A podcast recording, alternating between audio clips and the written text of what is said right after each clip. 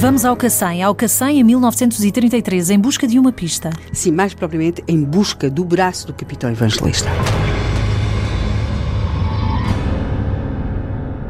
Quando é que vamos ao Cacém? No dia 9 de março de 1933? Não, nesse dia já não vale a pena, porque aí já os funcionários da CP estão a ser interrogados por causa do braço do capitão evangelista e digamos que o capitão evangelista nesse dia 9 já é cadáver. Nós vamos até ao Cacém no dia 6 de março de 1933.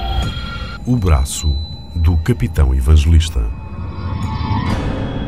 Cadáver sem um braço. Exatamente. Essa é a questão. A 9. Mas a 6 o capitão evangelista está bem, está vivo e está nesse que 100 que os jornais da época 33, não é? Descrevem como uma pequena, pequena localidade de Gualva, Cacém. Aliás, o nosso capitão evangelista vivia numa zona específica do Cacém, no Cacém de cima. Portanto, estamos a falar de uma época em que tudo aquilo eram hortas, depois havia o fascínio da serra próxima, não é?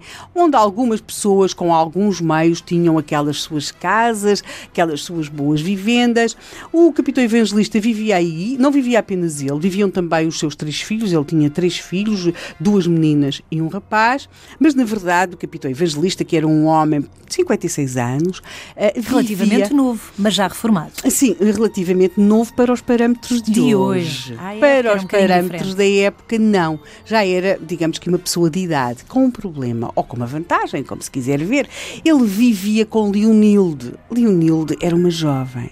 Para a época também já não era propriamente uma jovem, era uma mulher, mas tinha 26 anos, ou seja, eles tinham 30 anos de diferença. Não era a mãe dos filhos, portanto. Não. E, portanto, aquilo, ela é descrita como a sua amante, como uma senhora que vivia com o capitão evangelista e para a época, temos de perceber que a diferença de idade dos homens eram sempre, eh, ou geralmente, nestas situações de casamento ou de amancebamento, muito mais velhos que as mulheres, mas 30 anos são 30 anos.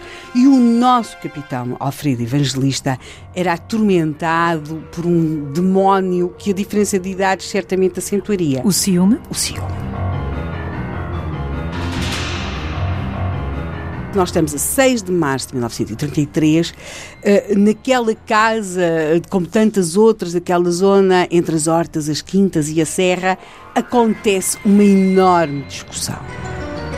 Leonilde, assim se chamava a amante do capitão evangelista, de 26 anos, receberam uma carta. De quem? De um cunhado dela que vivia no entroncamento.